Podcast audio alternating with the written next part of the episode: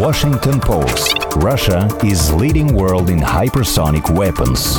Mitteldeutscher Rundfunk. Die Ostdeutschen und Russland. Ein besonderes Verhältnis. الشرق الأوسط روسيا تستعرض عضلات أسطولها البحري 人民日报是语见的俄罗斯民族。 Svenska Dagbladet. Putin vill öka Rysslands makt steg för steg. Инопанорама. Все самое актуальное глазами мировых СМИ. В эфире «Радио Спутник» начинается подкаст «Инна Панорама» в студии Татьяна Ладяева. Страшные события в Казани уже привлекают внимание мировых СМИ, но у иностранных газет почти нет репортеров и фрилансеров в Татарстане, поэтому пока что печать еще живет обсуждением годовщины победы в Великой Отечественной войне. В Америке этот день по-прежнему называют всего лишь Днем Победы в Европе, подчеркивая, что в мае 1945 года предстояло еще одолеть японских милитаристов в Азии.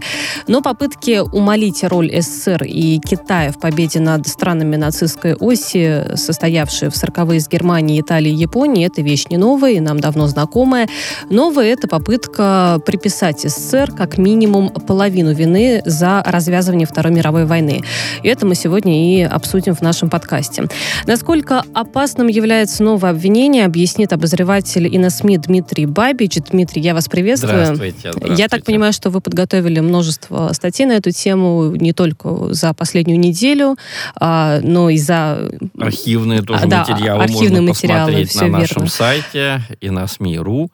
Э, Ну, я вам скажу такую вещь, что э, почему эта тема важна. Кто-то может сказать, ну, э, это же, в конце концов, абстрактная проблема, да, кто внес больше Мол, того вклад. много раз обсуждали. И уже это много да. раз обсуждали. Ну, кстати говоря, вот эта тема вины за начало войны, она относительно новая, потому что до, э, ну, можно сказать, до конца 90-х годов, э, несомненно, как бы считалось э, несомненным, что войну начала именно нацистская Германия, масса была документов и доказательств того, что нацистский режим с самого начала, с самого прихода Гитлера к власти в январе 1933 года готовился к войне, хотел войны.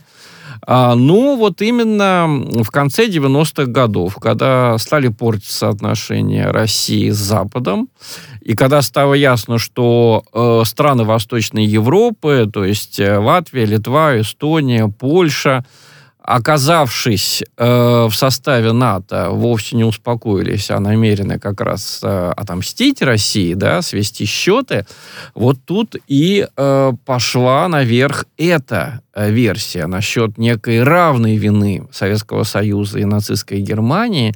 А, почему? Потому что когда-то эту версию усиленно толкали и украинские националисты, оказавшиеся на Западе, а, и а, даже бывшие деятели нацистского режима, им же надо было как-то, так сказать, снять с себя вину, да?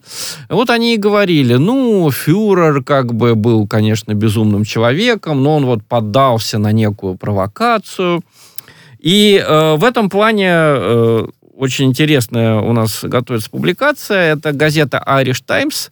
А На страницах этой газеты э, Джеффри Робертс, британский историк, наш друг, э, он часто выступает на канале RT, Rush Today, он разбирает книгу э, западного автора Шона Макмикина, так его зовут, Макмикин, фамилия этого человека. Это вообще книга чемпионская, что называется. То есть автор на основе приводимых им очень выборочно архивных документов, он доказывает, что вообще-то это Сталин втянул, э, значит, невинного Гитлера в нападение на Польшу, что это Сталин устроил англо-франко-немецкую войну. Я вам напомню, что когда немецкие войска вошли на территорию Польши 1 сентября 1939 года, уже 3 сентября Германия объявила войну Англия, а вместе с ней Франция. То есть война стала мировой. А Советский Союз тогда войну Германии не объявил, только что был подписан пакт о ненападении Риббентропа-Молотова. И вот на этот э, момент и упирают э, и господин Макмикин, и его единомышленники, скажем так, э, которых сейчас очень много э, в таких псевдонаучных кругах в Британии, в США, и очень много в газетах как раз э, стран Прибалтики и Польши. Они говорят, смотрите, Гитлер напал на Польшу, ему объявили войну Англия и Франция, а Советский Союз как бы в стороне, а Советский Союз не, э, не присоединился к экономической блокаде нацистской Германии, значит, Советский Союз союзник и участник этого нападения.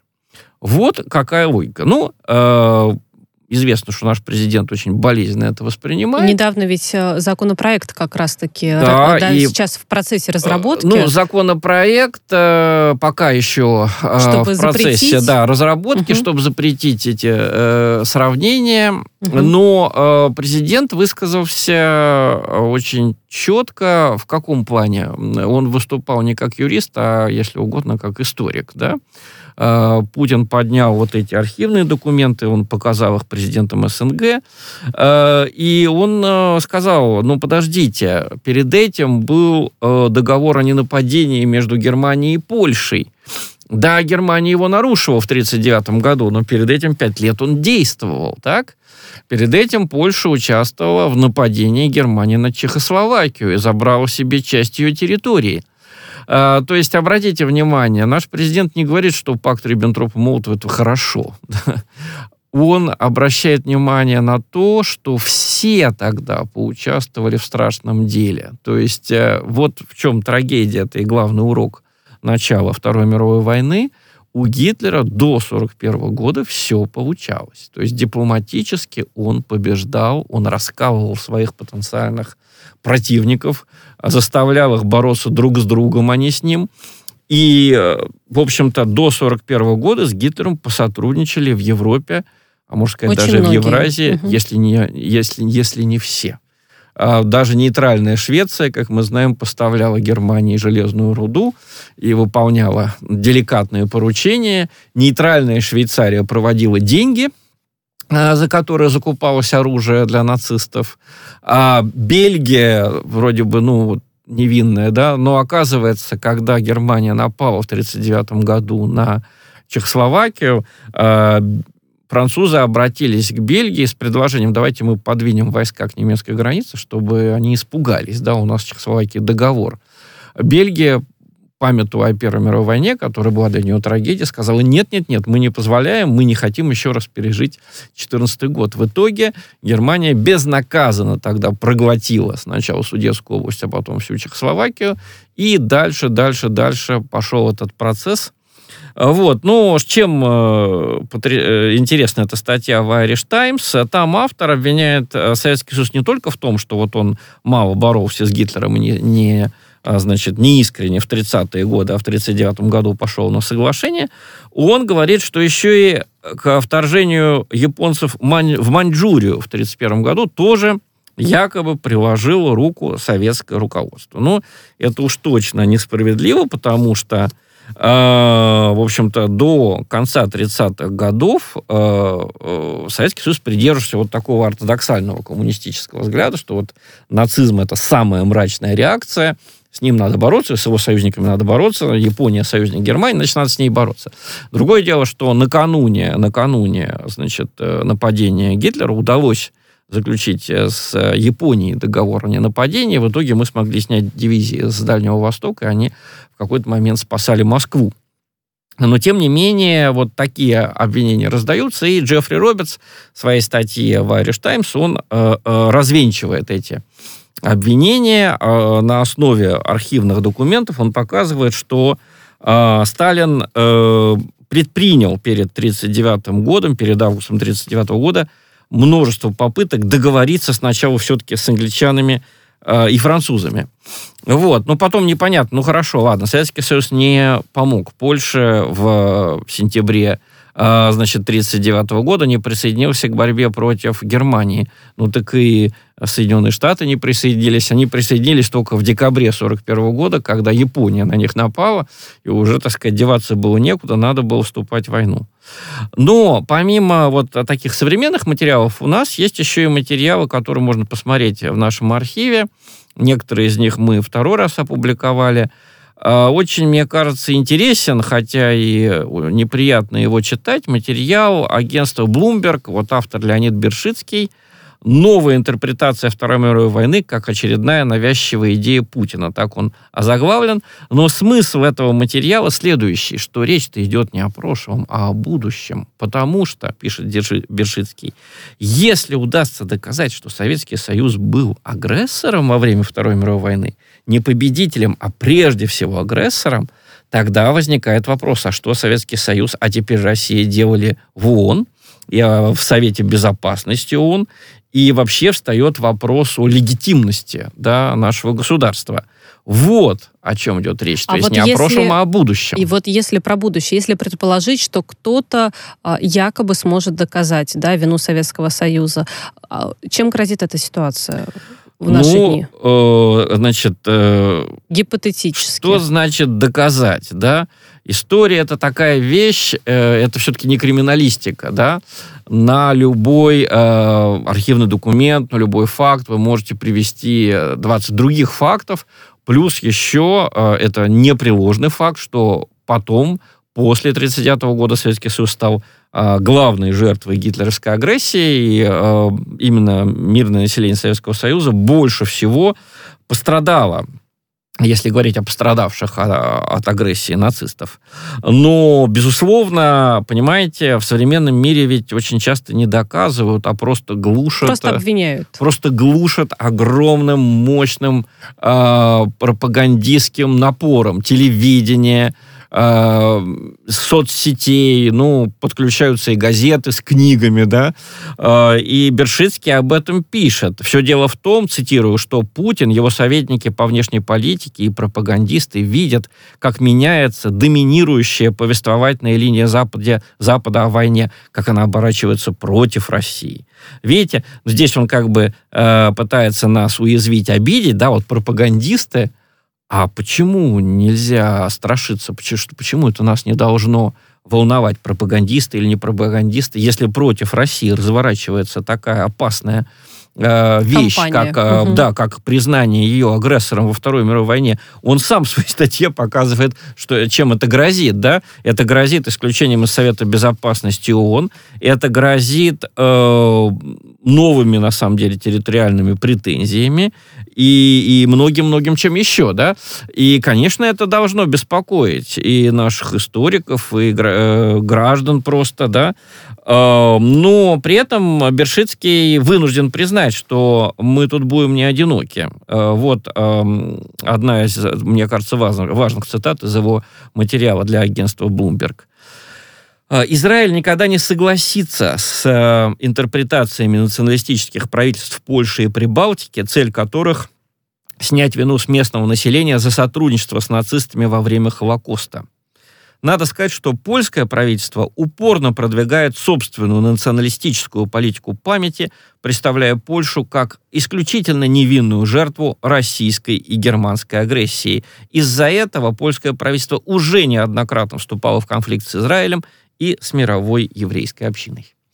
То есть вот э, у нас есть союзники там, где, может быть, в советское время мало кто их предполагал. У Советского Союза, как известно, большую часть времени не было вообще дипломатических отношений с Израилем. Но в Израиле помнят, что происходило в Восточной Европе и в 1939 году, и в 1940, и в 1941.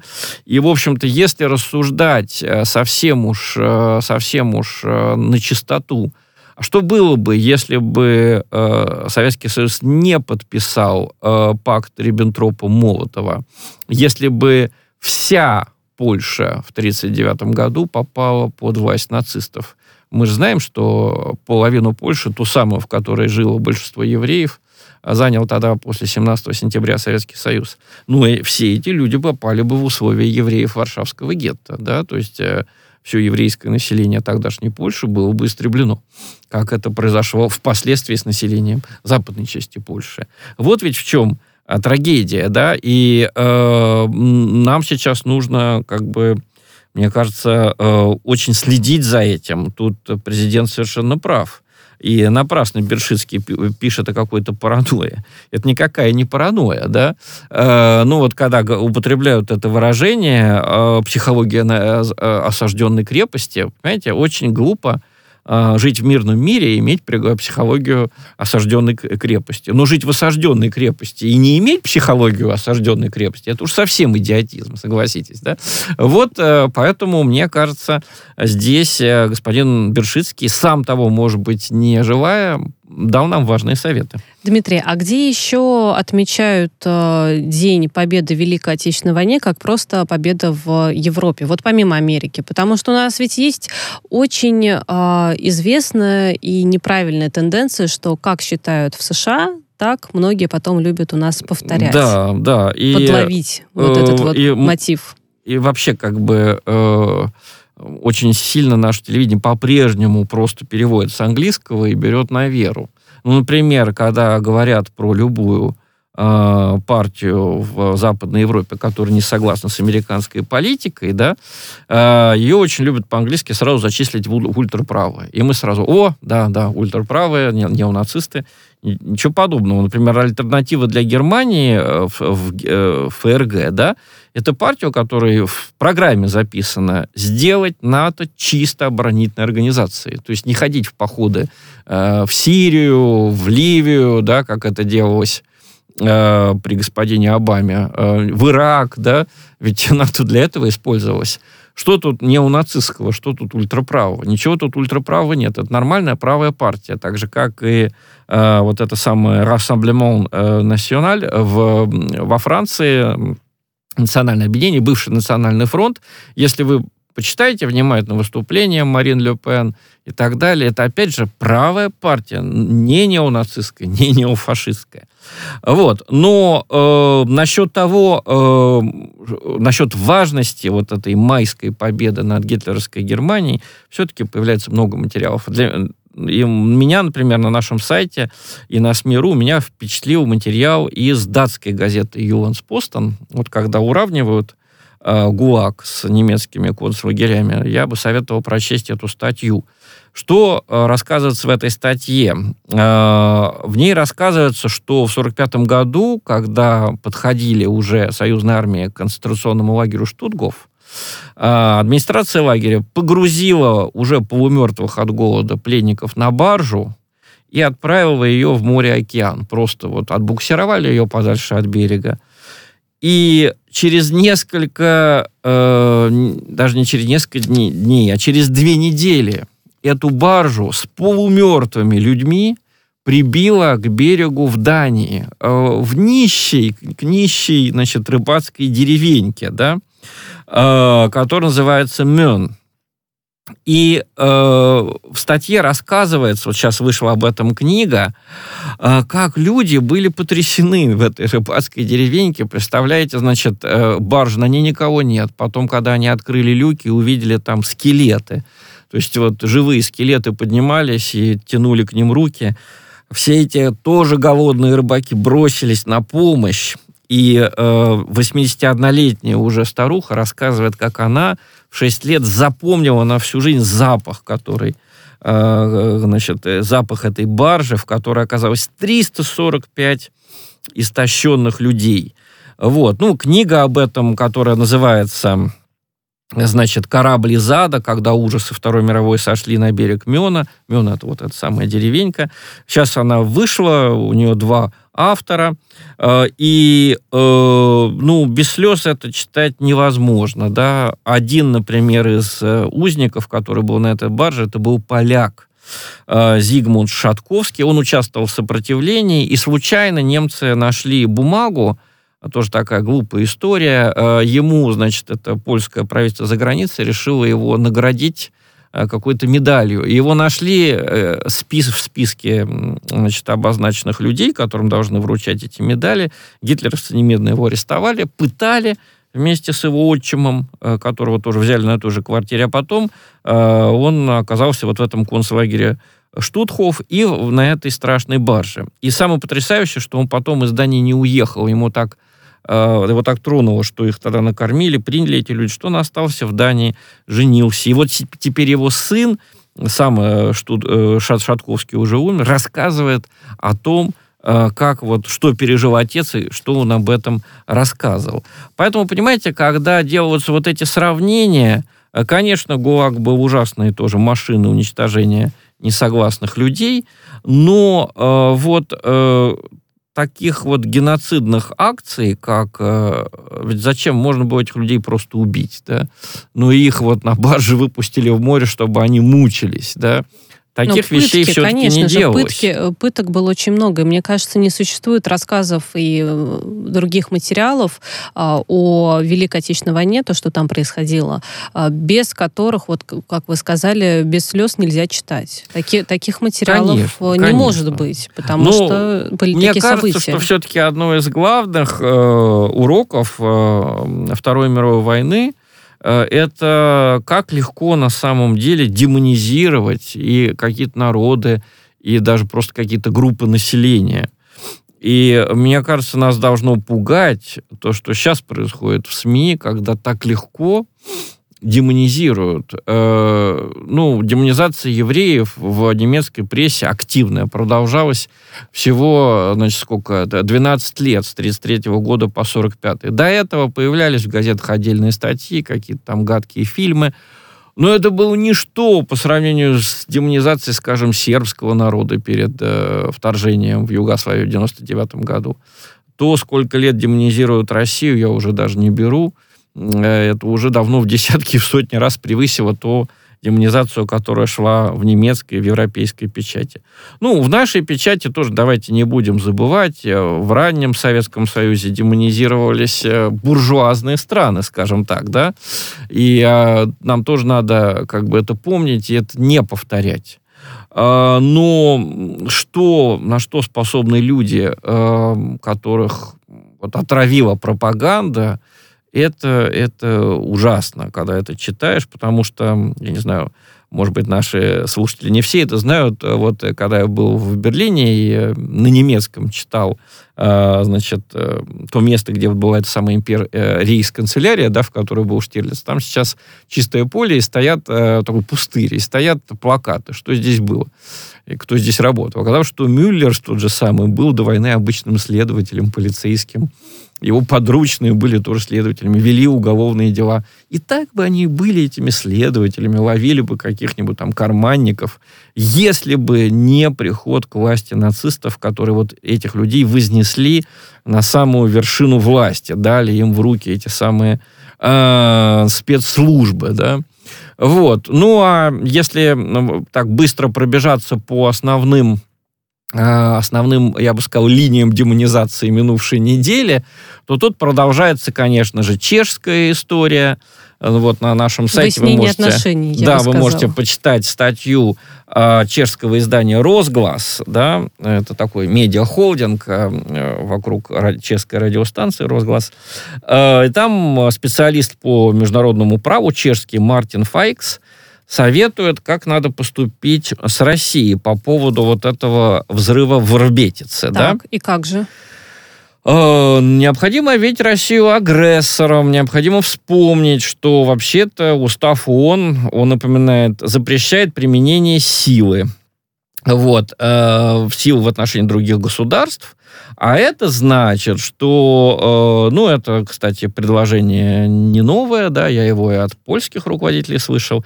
Надо вообще перестать российских спортсменов пускать на международные соревнования. Надо вообще перестать, э, значит, как они пишут, детей олигархов пускать в Европу отдыхать и учиться. Э, Вот. А в Совет Безопасности нужно отправить письмо о том, что Чехия подверглась нападению, применению силы, и э, чтобы вот Совет Безопасности ООН все эти меры в отношении России так сказать, узаконил, да, Дмитрий, ну, знаете, у меня единственный вопрос, который мы уже затрагивали, когда говорили про Великую Отечественную войну, а где доказательства? А доказательства предъявить не могут, потому что вот так хорошо работают спецслужбы, что если вы увидите эти доказательства, вы сразу узнаете, какой чешский Штирлиц это все выяснил, и у него будут проблемы. А, Или у агентов там, да. Вот. А, Ну, кстати, интересно, когда это невыгодно, да, то вдруг оказывается, что даже американцы способны а, требовать доказательств. То есть вот сейчас президент Байден хочет встретиться с Путиным, да, он об этом заявил. И вдруг оказалось, что Байдена, у Байдена нет доказательств э, хакерской атаки, э, что это Россия, России. да, Мгм. причастна к хакерской атаке на Colonial Pipeline Company. А, об этом можно прочесть не только в американской прессе, но даже вот наши украинские коллеги из издания «Главред», можно прочитать у нас на сайте, тоже э, об этом сообщают. Э, вот э, совсем недавно была эта история SolarWinds, да, значит, американской компьютерной фирмы, которую якобы, а, значит, вот хакнули наши э, компьютерные специалисты и залезли в американские правительственные сети. И тоже никаких доказательств предъявлено не было, но Байден этому стопроцентно поверил. А вот сейчас он сомневается, да? Ну, посмотрим. Не раз говорилось о том, что кибербезопасность будет э, ключевой темой на встрече Путина и Байдена, если все-таки эта встреча, конечно, состоится. Дмитрий, спасибо большое, что подготовили э, обзор важных новостей. Это был подкаст э, «Инна Панорама» и обозреватель на СМИ Дмитрий Бабич.